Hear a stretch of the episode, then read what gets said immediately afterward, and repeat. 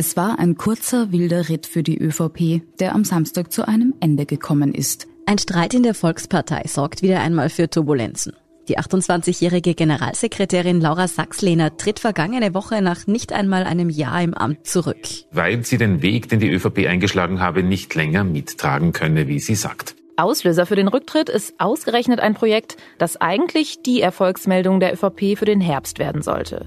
Der sogenannte Klimabonus, eine Einmalzahlung zur Entlastung der Bevölkerung. Die ÖVP hat plötzlich gesagt, dass es schlecht sei, dass die Gefängnisinsassen und vor allem Asylwerber, dass sie den Klimabonus erhalten.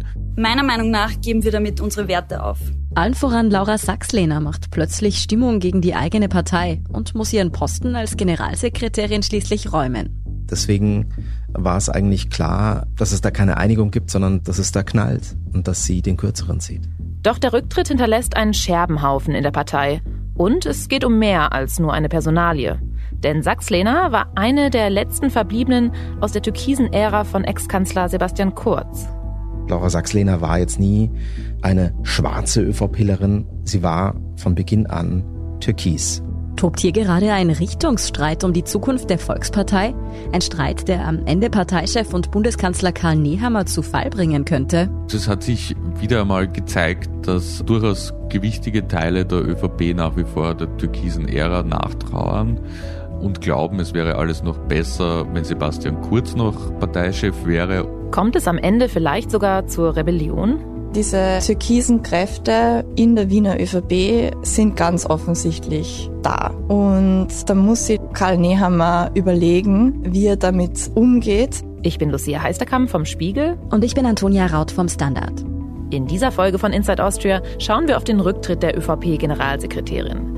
Wir erklären, wieso die Debatte über den Klimabonus für Asylbewerber einen fundamentalen Richtungsstreit in der ÖVP offenlegt. Wir fragen, was der Abgang von Laura Sachslehner über den Zustand der ÖVP unter Parteichef Karl Nehammer verrät. Ob es zu einer Abspaltung innerhalb der Partei kommen könnte und warum sich manche eine Rückkehr von Sebastian Kurz wünschen.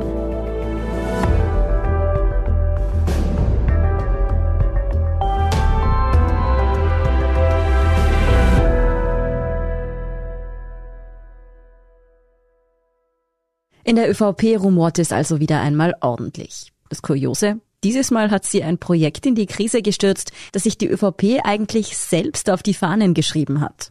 Der Klimabonus, der wurde schon vor einiger Zeit beschlossen und der wurde auch schon großteils ausgezahlt. Der Klimabonus ist ein Teil der ökosozialen Steuerreform, die wiederum ein zentrales Vorhaben der türkis-grünen Regierung ist. Das ist unser Kollege Fabian Schmidt vom Standard. Er beschäftigt sich gerade ziemlich intensiv mit den Turbulenzen innerhalb der ÖVP. Dabei spielt eben dieser Klimabonus eine entscheidende Rolle. Und der Klimabonus ist quasi gedacht gewesen als Abfederungsmaßnahme für die Kosten, die entstehen dadurch, dass CO2 bepreist wird. Das war alles noch weit vor der Energiekrise und vor dem Ukraine-Krieg. Und der ist dann in weiterer Form erhöht worden als Einmalzahlung über 500 Euro und das war quasi explizit auch eine Antiteuerungsmaßnahme. Eigentlich sollte der Klimabonus also ein großer Erfolg für die ÖVP-Grünen Regierung werden. Ein Geldgeschenk über 500 Euro für jeden und das in Zeiten von Inflation und hohen Energiekosten. Das kommt ja eigentlich wirklich jedem in Österreich gerade recht. Wieso sollte man also da politisch Stimmung gegen machen, fragt man sich. Das ist überhaupt der Schwachsinn, äh, was da passiert. Oder sieht man, dass Leute in der Politik sind, die überhaupt keine Ahnung äh, mehr haben. Die FPÖ hat offenbar entdeckt, dass auch Gefängnisinsassen und Asylwerber diesen Klimabonus bekommen. Die rechtspopulistische FPÖ hat versucht, in puncto Klimabonus eine Neiddebatte anzuzetteln. Sie argumentiert damit, dass Menschen in Gefängnissen oder Asylheimen ja keine Energiekosten hätten dass es allein EU-rechtlich schwierig würde, bestimmten Personengruppen den Bonus nicht auszuzahlen, das sei jetzt einmal dahingestellt. Aber aus Sicht einer migrationskritischen bis offen ausländerfeindlichen Oppositionspartei wie der FPÖ mag diese Kritik ja durchaus angebracht wirken. Allerdings kamen diese Einwände zum Klimabonus eben nicht nur von den Rechtspopulisten. Die ÖVP hat plötzlich gesagt, dass es schlecht sei, dass diese Gruppen, also Gefängnisinsassen und vor allem Asylwerber, dass sie den Klimabonus erhalten, hat von einem Fehler gesprochen, dass sie da mitgestimmt haben und hat auch so hinter den Kulissen irgendwie versucht, den Spin zu verbreiten, die Grünen hätten das hineingeschummelt oder das wäre so nicht abgemacht gewesen. Die ÖVP, die stärkste Kraft- und Kanzlerpartei, kritisiert also den von ihr mitbeschlossenen Klimabonus. Da fragen wir uns natürlich, wieso macht die ÖVP plötzlich ihre eigene Vorzeigemaßnahme gegen die Teuerung schlecht? Dass Asylwerber diesen Bonus ebenfalls erhalten, da gibt es Widerstand in der ÖVP. Wohl nicht zufällig zuerst in Tirol, wo in zwei Wochen gewählt wird. Das hat dann in Tirol eine Kandidatin aufgegriffen und von dort ist es dann immer weiter nach oben eskaliert. Dazu muss man wissen, Tirol ist ein Bundesland, in dem die ÖVP traditionell besonders stark ist. Nun stehen dort am 25. September Landtagswahlen an. Die Tiroler ÖVP muss um ihre knapp 45 Prozent zittern. Die Wahlprognosen sind sehr schlecht. Es könnte sein, dass sie vielleicht sogar unter 30 Prozent fällt. Realistisch ist derzeit vielleicht ein Ergebnis bei die 30 Prozent. Das ist unser Kollege Laurin Lorenz. Er berichtet für den Standard über eben diese Wahl. Bei der letzten Landtagswahl kratzte die Volkspartei in Tirol noch an der absoluten Mehrheit. Und jetzt geht es darum, nicht unter die 30-Prozent-Marke zu fallen. Deshalb kämpft die ÖVP in Tirol gerade um jede Stimme. Ganz besonders wichtig sind jene Wählerinnen und Wähler, die zur noch rechter positionierten FPÖ abwandern könnten. Das wollen die Kandidatinnen und Kandidaten der ÖVP natürlich verhindern. So auch Astrid Meyer, Spitzenkandidatin für den Bezirk Kufstein. Und was hat die Astrid Meyer dann genau gemacht? Sie hat eine Aussendung rausgeschickt, eigentlich ganz unauffällig und im Wahlkampf etwas ganz Normales, aber in dieser Aussendung hat sie eben den Klimabonus, der auch an Asylwerberinnen und Asylwerber ausgezahlt werden soll, in Frage gestellt. Meyer greift also Kritik am Klimabonus auf, die vorher schon von der FPÖ angebracht wurde. Aber wenn diese Schelte aus der eigenen Partei kommt, dann ist es für die ÖVP natürlich was ganz anderes. Diese Aussendung, also Pressemitteilung allein, schlägt deshalb schon ziemlich hohe Wellen. Und die Tiroler ÖVP legt noch eine Schippe drauf. Zwei Tage nach dieser schriftlichen Kritik am Klimabonus veranstalten der österreichische Innenminister und der Tiroler Landeshauptmann einen Pressetermin am Brenner an der italienischen Grenze. Die beiden ÖVP-Politiker führen die anwesenden JournalistInnen durch eine Polizeistation, die dort entsteht, die aber erst in zwei Jahren eröffnen soll. Auch die Lokalmedien wittern, dass es bei dieser Pressekonferenz eigentlich um etwas ganz anderes geht. Tatsächlich, ganz wird heute nicht klar, warum die ÖVP zur Besichtigung einlädt. Denn sichtbaren Baufortschritt gibt es eigentlich keinen. Stattdessen nutzt der Innenminister Gerhard Kahner die Gelegenheit, um sich zum Klimabonus zu äußern. Was aber durchaus hohe Wellen geschlagen hat dort am Brenner, war dann eine erwartbare Nachfrage eines Journalisten an den Herrn Kahner. Ja, was halten Sie denn eigentlich von dem Vorschlag Ihrer Parteikollegin Mayer, diesen Klimabonus für Asylwerbende zu überdenken? Und da hat dann Kahner als erster Minister sozusagen sich eingeschalten und hat gesagt, ja, er fordert das Ministerium der Grünen auf, die Auszahlungsmodalitäten zu überdenken und dort nachzujustieren. Ab diesem Zeitpunkt war die Debatte vollkommen losgetreten. Dass sich der Innenminister persönlich so schnell dem Wahlkampfanliegen einer Bezirksspitzenkandidatin angenommen hat, das könnte übrigens auch mehr oder weniger persönliche Gründe haben. Der Lebensgefährte der Tiroler ÖVP-Kandidatin Astrid Meyer ist nämlich ein Spitzenbeamter im Innenministerium. Da liegt die Unterstützung vielleicht besonders nah. Aber wie es dazu kam, ist am Ende eigentlich auch egal. Spätestens nach dem Pressetermin war die Debatte um den Klimabonus jedenfalls auch in der Bundes-ÖVP angekommen.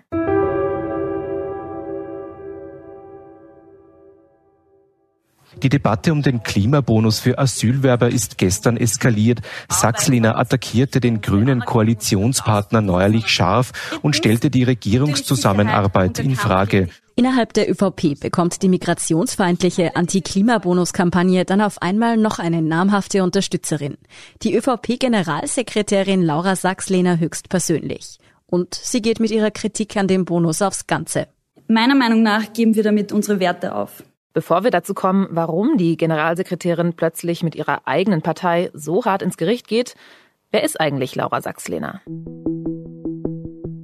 Sachs-Lehner hat ähm, in sehr jungen Jahren, also sie ist jetzt 28 und sie hat schon vor über einem Jahrzehnt begonnen, bei der jungen ÖVP mitzuarbeiten, damals eben im Team auch von Sebastian Kurz. Sachs-Lehner hat für ihr Alter schon eine ziemlich beeindruckende politische Karriere hinter sich.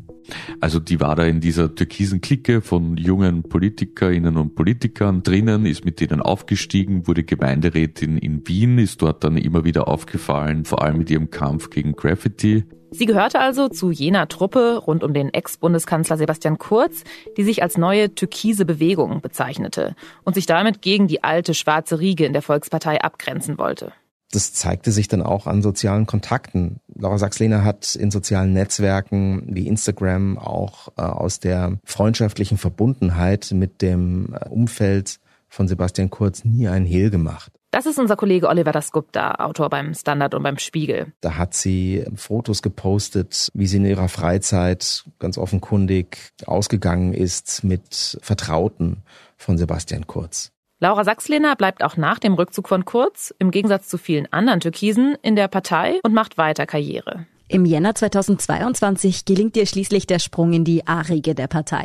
Die ÖVP stellt sich nach dem Umbau der Regierung neu auf. Für unseren Kollegen ist durchaus nachvollziehbar, warum die Wahl damals auf sie fiel.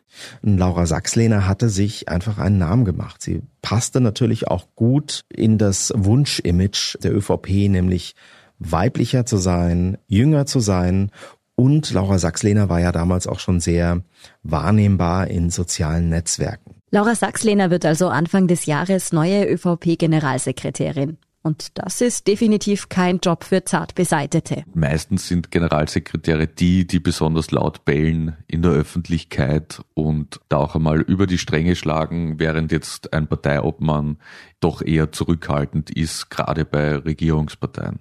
Wenn wir uns anschauen, was Laura Sachslehner in den letzten Monaten so von sich gegeben hat, dann ist sie dieser Aufgabe durchaus gerecht geworden. Das zeigt zum Beispiel eine Debatte um die Staatsbürgerschaft, die Sachslehner auf Twitter losgetreten hat. Gut, äh, zweiter Satz in Ihrem Tweet, die Staatsbürgerschaft muss man sich äh, verdienen. Wodurch haben Sie oder ich sich die Staatsbürgerschaft denn verdient? Ich betone noch einmal, dies, die österreichische Staatsbürgerschaft beruht auf dem äh, Prinzip der Abstammung und auf dem Prinzip der Familieneinheit. Na gut, aber wie ist die Staatszugehörigkeit der Eltern ein Verdienst? Sachs-Lehners Aufgabe als Generalsekretärin ist es also, politisch auch hin und wieder Kante zu zeigen. Während Parteichef und Bundeskanzler Karl Nehammer möglichst konstruktiv und staatsmännisch rüberkommen soll, darf sie durchaus polarisieren. Dabei ist sie aber auch immer mal wieder übers Ziel hinausgeschossen. Ich denke da gerade zum Beispiel an die sogenannten Scheinheiligkeitspressekonferenzen, die sie veranstaltet hat, noch vor ein paar Wochen. Die Neos sind ja die Partei, die am lautesten nach Transparenz schreien, äh, aber selbst am Ende des Tages äh, nichts davon umsetzen. In diesen Pressekonferenzen nimmt sich Sachslehner wie hier jede Woche eine Oppositionspartei vor und spricht darüber, wie scheinheilig die angeblich ist. Das wirkt jetzt natürlich gerade aus dem Mund einer ÖVP-Politikerin schon etwas grotesk. Diese ganzen Enthüllungen der letzten Jahre, auch diese Chats, die haben ja eher dokumentiert, wie Scheinheiligkeit dann doch die Reihen der ÖVP durchwirkt hat. Das hat natürlich für viel negatives Feedback auch gesorgt, weil gerade die ÖVP ja in so viele Affären selbst verwickelt ist. Wer im Glashaus sitzt, soll nicht mit Stein werfen, so lautet ja das bekannte Sprichwort. Laura Sachs-Lehner war das als ÖVP-Generalsekretärin offenbar ziemlich egal. Sie hat munter in alle Richtungen ausgeteilt und ihre eigene Volkspartei ließ sie mehr oder weniger gewähren. Bis letzte Woche, als sie sich eben in Sachen Klimabonus erst gegen Asylwerber und damit gegen die eigene Partei stellt. Abgelaufen ist es so. Am Donnerstag schickt Sachs-Lehner eine Pressemitteilung aus. Wo sie meinte, das ist nicht hinnehmbar und es sind rote Linien überschritten, wenn die Grünen nicht sofort einlenken rote Linien, Grenzen aufziehen. Die ÖVP-Generalsekretärin stellt in Bezug auf den Klimabonus plötzlich sogar die Koalitionsfrage.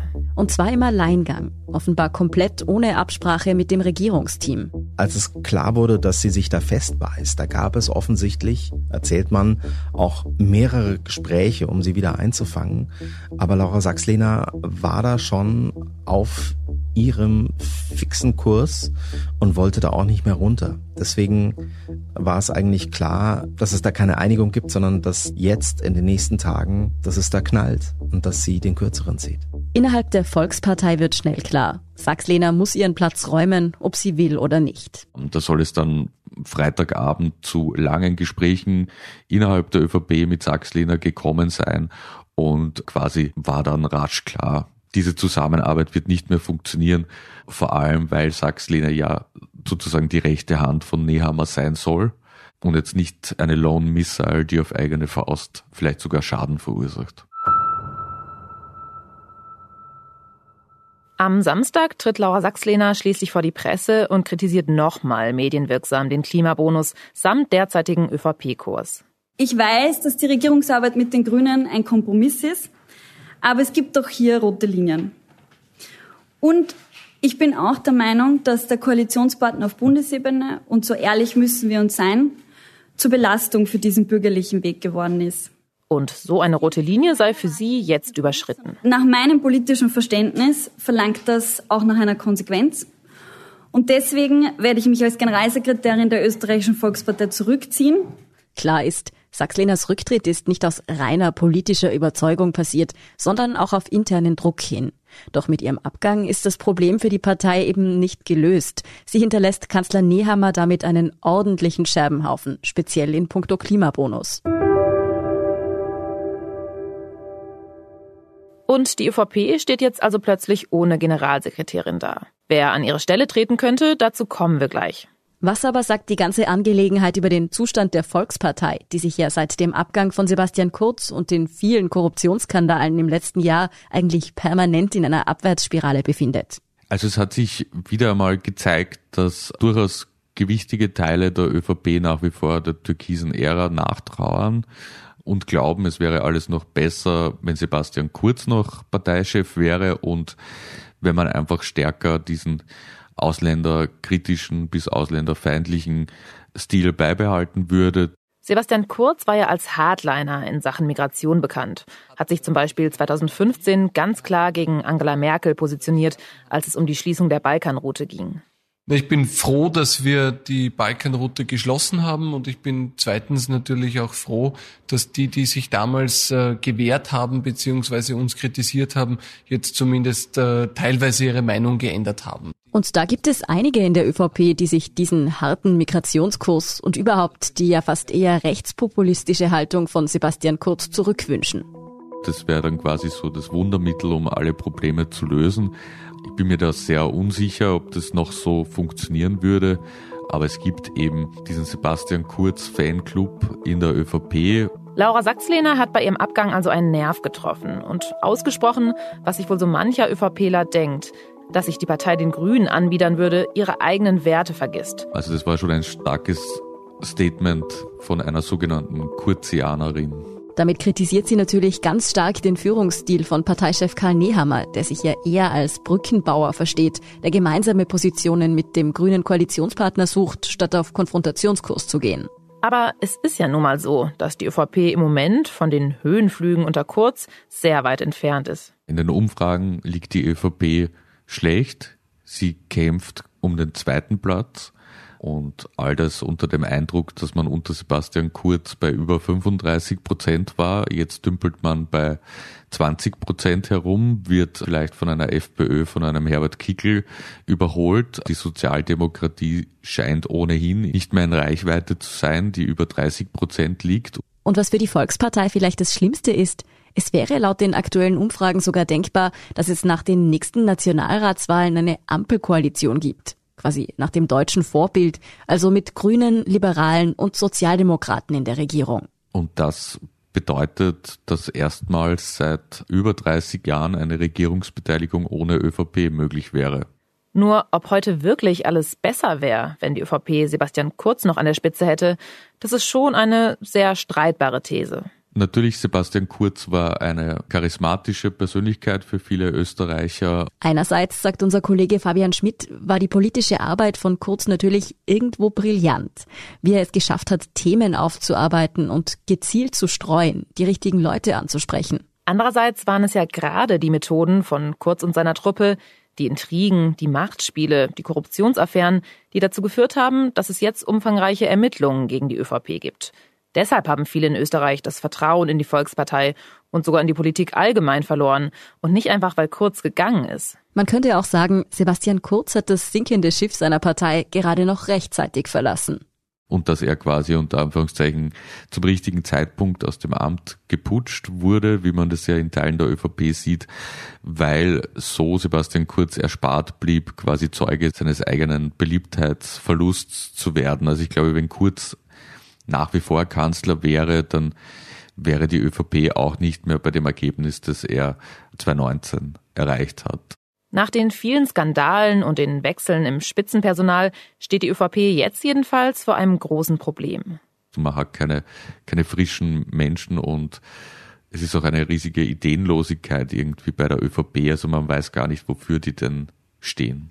Die Frage, die sich da natürlich stellt, wieso schafft es Karl Nehammer als neuer Mann an der Spitze einfach nicht, seiner Partei neuen Antrieb zu geben?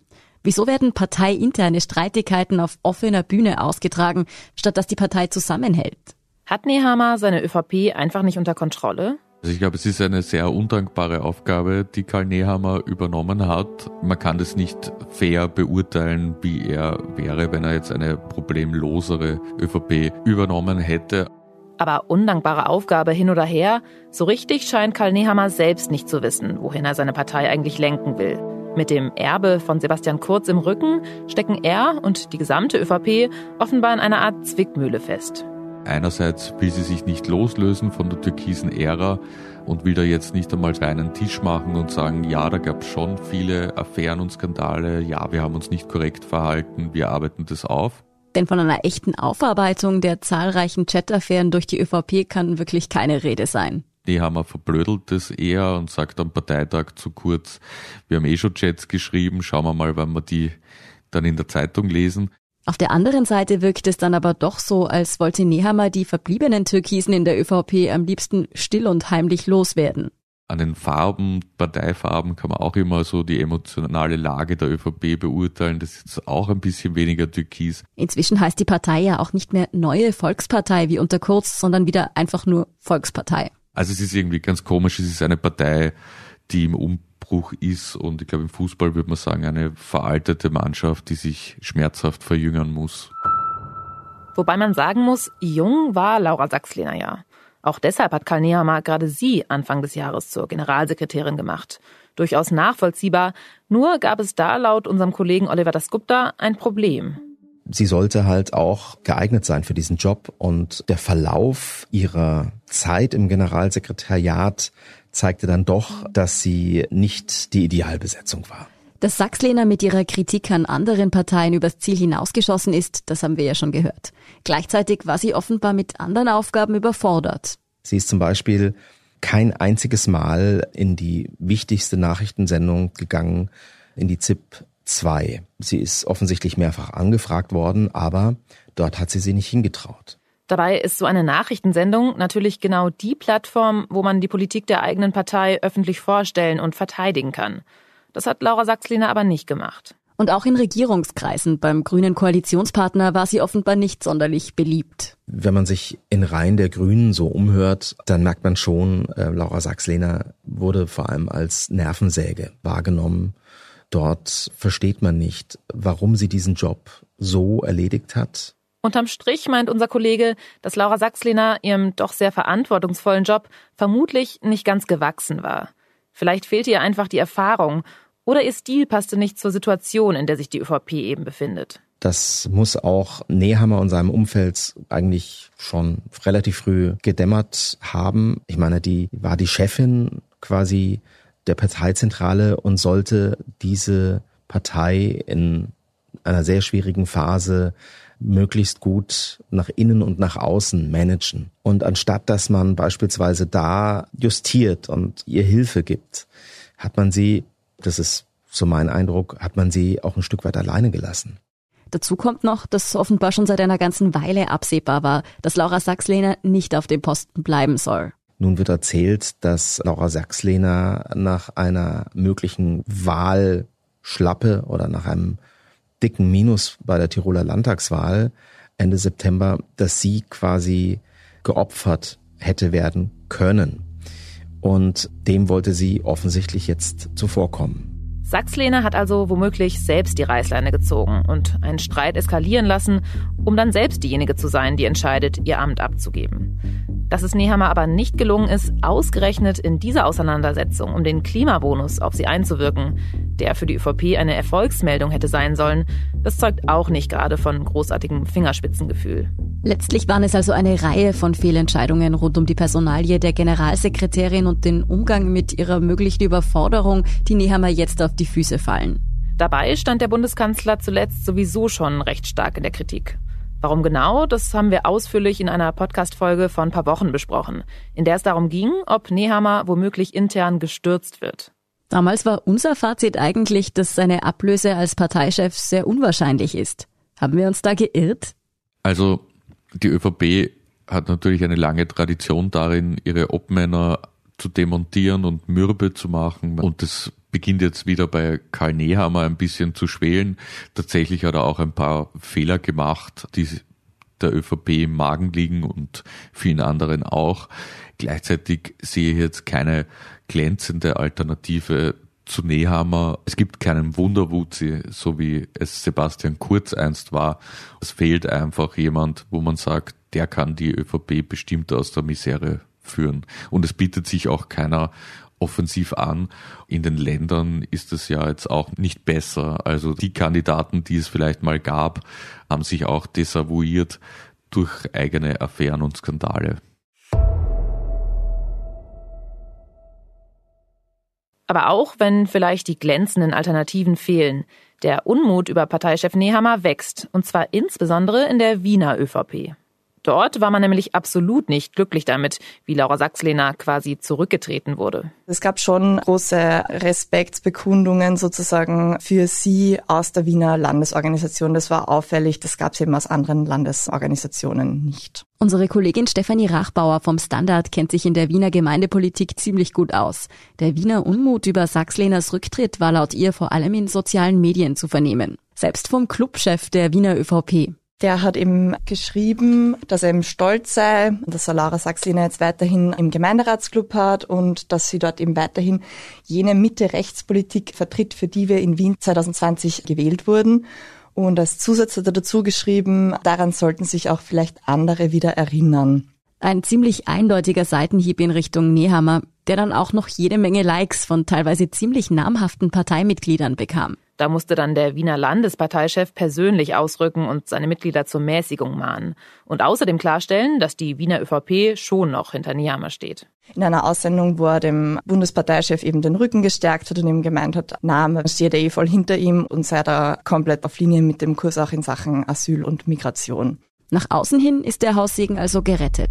Im Hintergrund bleibt der Unmut über den Umgang mit Sachslehner in Wien aber bestehen. Warum gerade in der Bundeshauptstadt die Sympathie für Sachslehner so groß ist, erklärt Stefanie Rachbauer so. Das hängt damit zusammen, dass die Wiener ÖVP eine der kurztreuesten Landesorganisationen ist. Bis Ende vergangenen Jahres war Gernot Blümel, ein enger Vertrauter von Sebastian Kurz und früherer Finanzminister, Landesparteiobmann der Wiener ÖVP. Jetzt ist es so, dass die ÖVP im traditionell roten Wien eher eine untergeordnete Rolle spielt. Aber in der Kurzära feierte die Volkspartei dort plötzlich außergewöhnliche Wahlerfolge. Ich glaube, dieses Wahlergebnis ist vor allem ein Auftrag äh, für mehr Türkis in dieser Stadt und für die Inhalte, für die wir vor der Wahl, während der Wahl und auch äh, jetzt nach der Wahl stehen. Bei der Gemeinderatswahl 2020 verdoppelte die ÖVP ihre Stimmen im Vergleich zum vorigen Urnengang. Wenn es um das Thema Migration geht, zum Beispiel da einen realistischeren Blick darauf zu haben in dieser Stadt. In diesem Kontext war Laura Sachslehner als Generalsekretärin für die Wiener ÖVP gleich doppelt wichtig.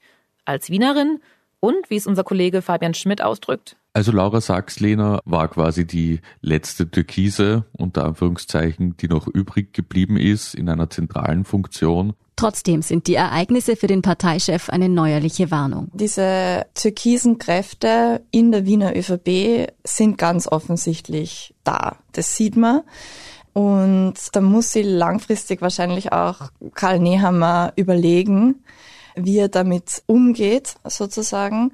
Wenn da ständig Querschüsse aus einer Landesorganisation kommen, dann ist das natürlich nicht angenehm für einen Parteichef und das wird ihm auch langfristig schaden, wenn er das nicht in den Griff bekommt.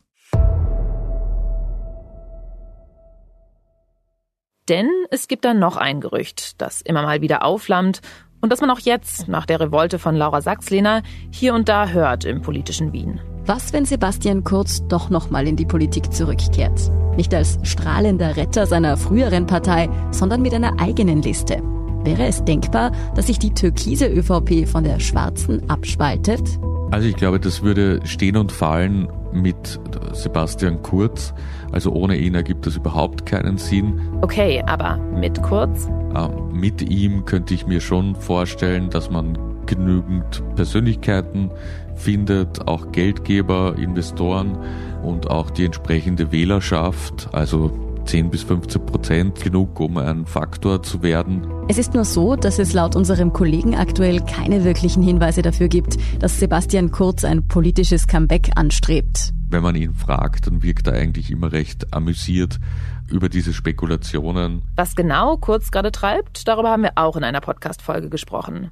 Er scheint sich im Moment jedenfalls eher auf seine neue Karriere in der Privatwirtschaft zu konzentrieren, teilweise mit recht umstrittenen Geschäftspartnern. Trotzdem weiß man bei Sebastian Kurz natürlich nie so genau. Also mal schauen. Fakt ist, dass im Herbst seine Biografie erscheinen wird, an der er mitwirkt. Also da wird es auch wieder genug mediale Aufmerksamkeit geben. Und ich glaube auch, dass Kurt selbst über die Art und Weise seines Abgangs jetzt nicht so glücklich ist und Entzugserscheinungen hat ja fast jeder Politiker, vor allem wenn er eben an der Spitze gestanden ist.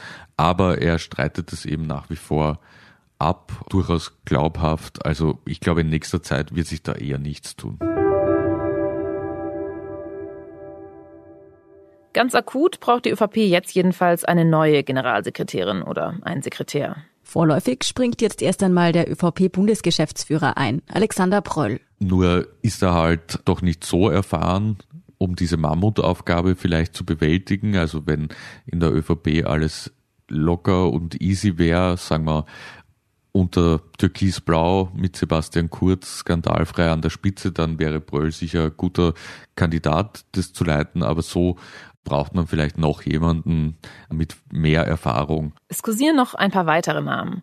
Das große Problem ist nur, die Personaldecke der ÖVP ist dünner denn je. Und mal ganz im Ernst, in dieser Gesamtlage, in dieser äußerst schwierigen Gesamtlage, sowohl gesamtpolitisch, aber auch aus Sicht der ÖVP, wer will sich denn diesen Job jetzt antun?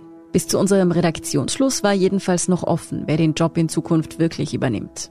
Und wie geht es für Laura Sachs-Lehner weiter?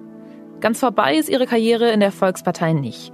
Sie wird ihr Mandat im Gemeinderat behalten und weiter für die Wiener ÖVP aktiv sein.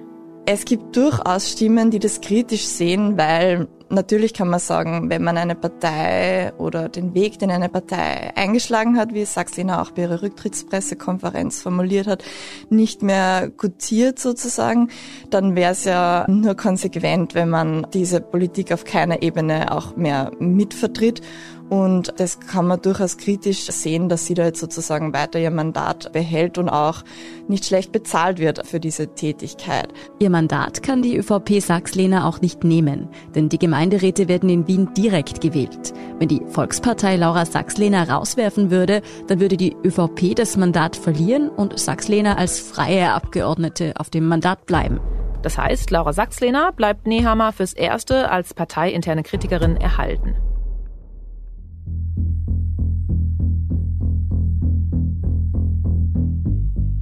Karl Nehammer mag zwar Kanzler und ÖVP-Chef sein, doch seit Monaten ist er nur noch damit beschäftigt, politisch Brandbekämpfung zu betreiben. Sowohl in der Regierung als auch in seiner eigenen Partei. Während ihm Teuerung, Ukraine-Krieg und Energiekrise als Kanzler das Leben schwer machen, kommen aus den Landesorganisationen der Volkspartei immer neue Querschüsse.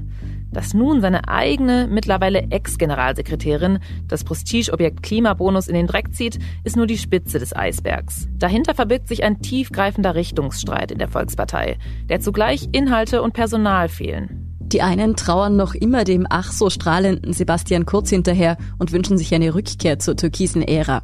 Obwohl die Partei im Grunde ja gerade noch mit der Aufarbeitung der Skandale aus dieser Zeit beschäftigt ist. Die anderen fragen sich, wofür die Volkspartei eigentlich inhaltlich noch steht und wohin Karl Nehammer sie führen will. Auch wenn die Zeichen derzeit nicht auf Abspaltung stehen. Es wird immer schwerer für Karl Nehammer, seine Partei zusammenzuhalten und vor allem wieder aus dem Umfragetief zu ziehen. Der nächste Stresstest wartet jedenfalls schon mit der Tiroler Landtagswahl in wenigen Wochen. Die werden wir uns natürlich ganz genau anschauen. Inside Austria hören Sie auf allen gängigen Podcast-Plattformen, auf der Standard.at und auf spiegel.de. Wenn Ihnen unser Podcast gefällt, folgen Sie uns doch und lassen Sie uns ein paar Sterne da.